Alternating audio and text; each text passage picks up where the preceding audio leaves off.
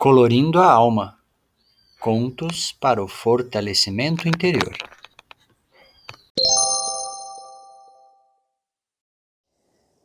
Era uma vez, e não era uma vez, uma jovem mãe que jazia no seu leito de morte, com o rosto pálido, como as rosas brancas de cera na sacristia da igreja dali de perto.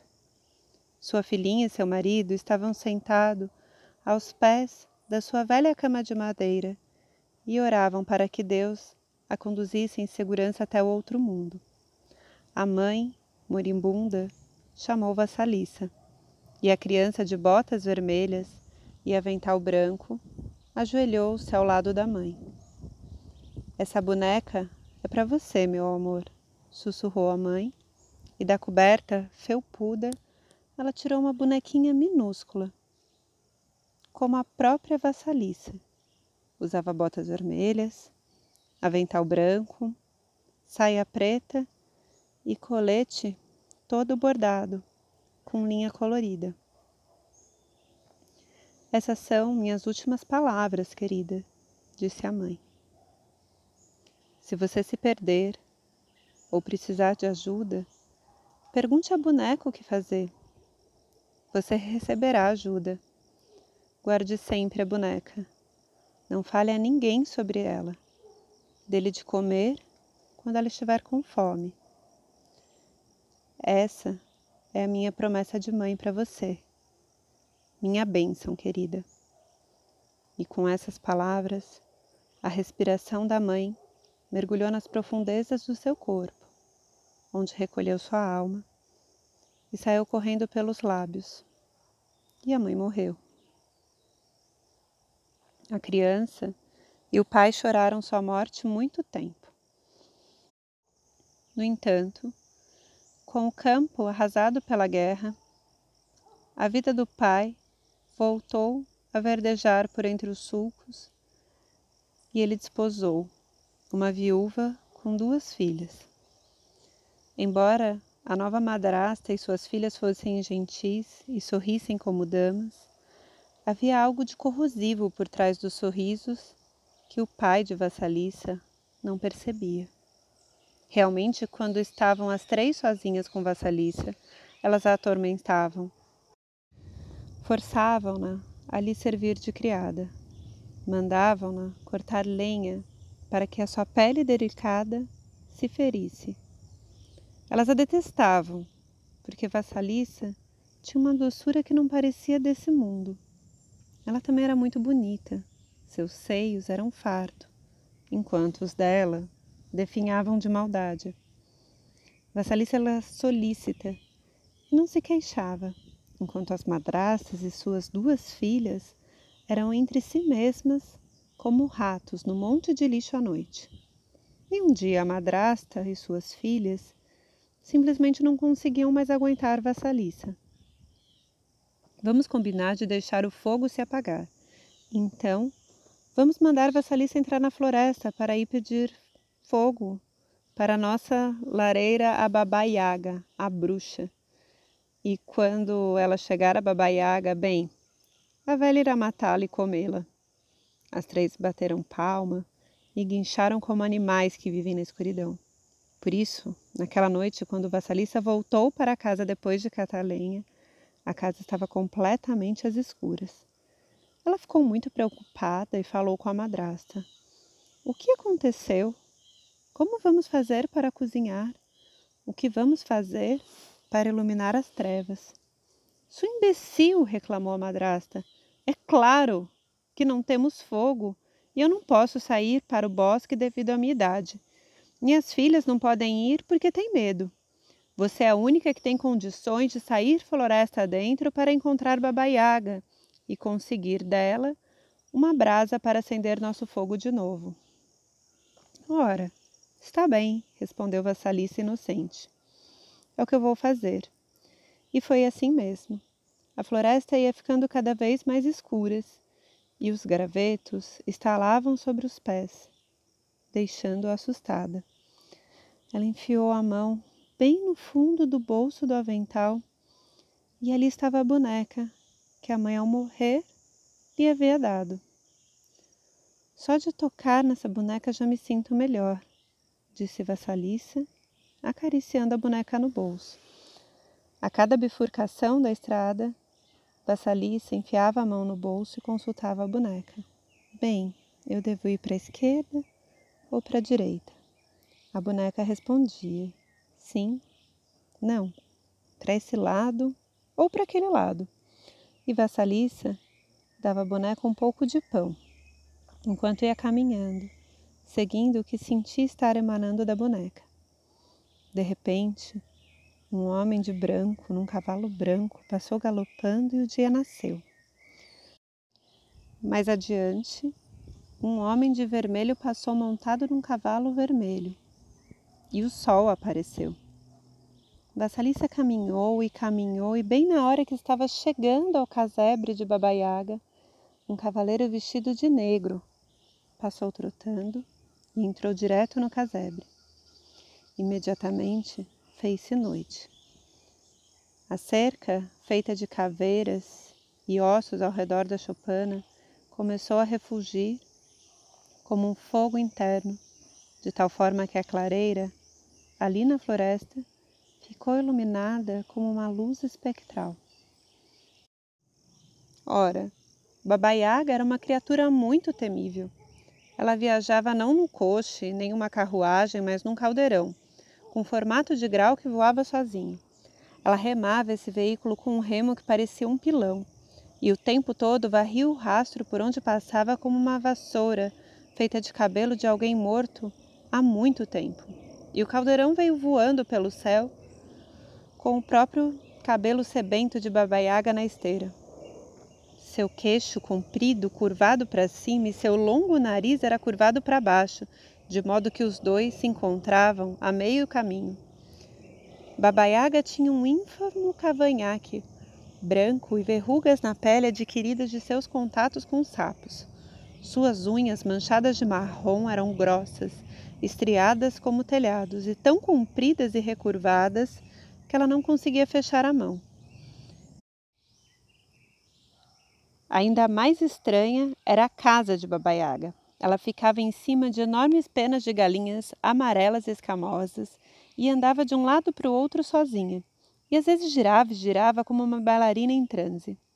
As cavilhas nas portas e janelas eram feitas de dedos humanos, das mãos e dos pés, e a trança da porta da frente era um focinho com muitos dentes pontiagudos. Vassalissa consultou a boneca e essa casa que procuramos. E a boneca, ao seu modo, respondeu: É, é essa a casa que procuramos. E antes que ela pudesse dar mais um passo, Babaiaga, no seu caldeirão, desceu sobre Vassalissa aos gritos. O que você quer? Vovó, vim apanhar fogo, respondeu a menina estremecendo. Está frio na minha casa. O pessoal vai morrer. Preciso de fogo. Ah, sei, retrucou Babaiaga rabugenta. Conheço você e seu pessoal. Bem, criança inútil, você deixou o fogo se apagar, o que é muita imprudência. Além do mais, o que a fez pensar que eu lhe daria a chama? Porque estou pedindo, respondeu rápido. Vassalissa depois de consultar a boneca. Você tem sorte, ronronou Babaiaga. Essa é a resposta certa e Vassalissa se sentiu com muita sorte por ter acertado a resposta. Babaiaga, porém, a ameaçou. Não há a menor possibilidade de eu lhe dar o fogo, antes de você fazer algum trabalho para mim. Se você realizar essa tarefa para mim, receberá o fogo. Se não. E nesse ponto, Vassalissa viu que os olhos de Babaiaga de repente se transformaram em brasas. Se não, minha filha, você morrerá. E assim, Babaiaga entrou pesadamente no casebre. Deitou-se na cama e mandou que Vassalissa lhe trouxesse a comida que estava no forno. No forno havia comida suficiente para dez pessoas. E a Iaga comeu tudo, deixando uma pequena migalha e um dedal de sopa para Vassalissa. Lave minha roupa varra a casa e o quintal. Prepare comida, separe o milho mofado do milho bom e certifique-se de que tudo está em ordem. Volto mais tarde para inspecionar seu trabalho. Se não estiver tudo pronto, você será meu banquete. E com isso, Baba Yaga partiu voando no seu caldeirão, com o nariz servindo de biruta e o cabelo de vela. E anoiteceu novamente. Vassalissa voltou-se para a boneca assim que a Yaga se foi. O que vou fazer? Vou conseguir cumprir as tarefas a tempo? A boneca disse que sim e recomendou que ela comesse algo e fosse dormir. Vassalissa deu algo de comer à boneca, que também adormeceu. Pela manhã, a boneca havia feito todo o trabalho e só faltava preparar a refeição. À noite, a Iaga voltou e não encontrou nada por fazer. Satisfeita, de certo modo, mas irritada por não conseguir encontrar nenhuma falha, Baba Yaga zombou de Vassalissa. Você é uma menina de sorte. Ela então convocou seus fiéis criados para moer o milho, e três pares de mãos apareceram em pleno ar e começaram a raspar e esmagar o milho. Os resíduos pairavam no ar como uma neve dourada. Finalmente o serviço terminou e Baba Yaga se sentou para comer. Comeu horas a fio e deu ordens à vassalissa para que no dia seguinte limpasse a casa, varresse o quintal e lavasse a roupa. Naquele monte de estrume disse a Iaga, apontando para um enorme monte de estrume no quintal. Há sementes, muitas sementes de papoula, milhões de sementes de papoula. Amanhã quero encontrar um monte de sementes de papoula e um monte de estrume, completamente separados um do outro. Compreendeu? Meu Deus, como vou fazer isso? exclamou Vassalissa, quase desmaiando. Não se preocupe, eu me encarrego, sussurrou a boneca, quando a menina enfiou a mão no bolso. Naquela noite, Baba Yaga adormeceu roncando, e Vassalissa tentou catar a semente de papoula no meio do estrume. Dorme agora, disse-lhe a boneca, depois de algum tempo. Tudo vai dar certo. Mais uma vez, a boneca executou todas as tarefas e, quando a velha voltou, tudo estava pronto. Ora, ora, que sorte a sua de conseguir acabar tudo, disse Baba Yaga, falando sarcástica pelo nariz, e chamou seus fiéis criados para prensar o óleo das sementes. E novamente, três pares de mãos apareceram e cumpriram a tarefa. Enquanto a Yaga estava besuntando os lábios na gordura do cozido, Vassalissa ficou parada por perto. E aí? O que, está olhando? perguntou Baba Yaga de mau humor. Posso lhe fazer umas perguntas, vovó? perguntou Vassalissa. Pergunte, ordenou Yaga. Mas lembre-se, saber demais envelhece as pessoas antes do tempo. Vassalissa perguntou quem era o homem de branco no cavalo branco. Ah, respondeu Yaga com carinho. Esse primeiro é o meu dia. E o homem vermelho no cavalo vermelho? Ah, esse é o meu sol nascente. E o homem de negro no cavalo negro? Ah, sim, esse terceiro. Ele é a minha noite. Entendi, disse Vassalissa. Vamos, vamos, minha criança. Não quer me fazer mais perguntas? sugeriu Iaga manhosa. Vassalissa estava a ponto de perguntar sobre os pares de mãos que apareciam e desapareciam, mas a boneca começou a saltar do bolso e, em vez disso, Vassalissa respondeu: não, vovó, como a senhora mesmo diz, saber demais pode envelhecer a pessoa antes da hora. É, disse a Iaga, inclinando a cabeça como um passarinho. Você é muito enjuizada para uma menina da sua idade, menina. Como conseguiu isso? Foi a bênção de minha mãe, disse Vassalissa com um sorriso. Bênção, guinchou Babaiaga. Bênção.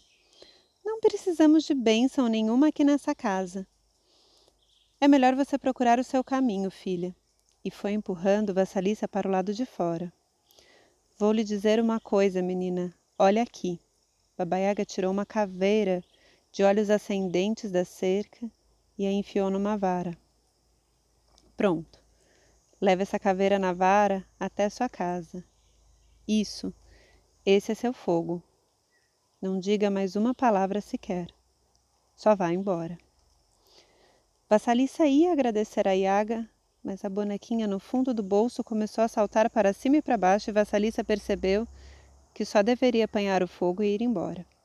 Ela voltou correndo para casa, seguindo as curvas e voltas da estrada com a bonequinha lhe indicando o caminho. Era noite, e Vassalissa atravessou a floresta com a caveira numa vara, com o brilho do fogo saindo pelos buracos dos ouvidos, dos olhos, do nariz e da boca.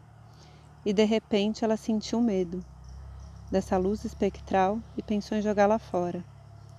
Mas a caveira falou com ela, insistindo para que se acalmasse e prosseguisse para a casa da madrasta e das filhas.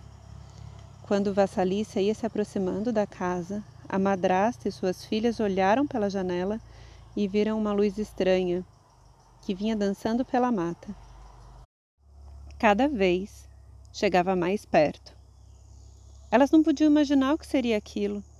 Já haviam concluído que a longa ausência de Vassalice indicava que a essa altura estava morta e seus ossos haviam sido carregados por animais. E que bom que ela havia desaparecido. Vassalice chegava cada vez mais perto de casa e quando a madrasta e suas filhas viram que era ela, correram na sua direção, dizendo que estava sem fogo.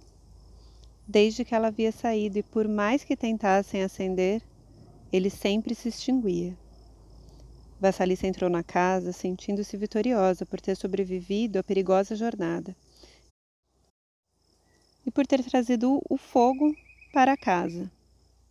No entanto, a caveira Navara ficou observando cada movimento da madrasta e das duas filhas, queimando-nas por dentro.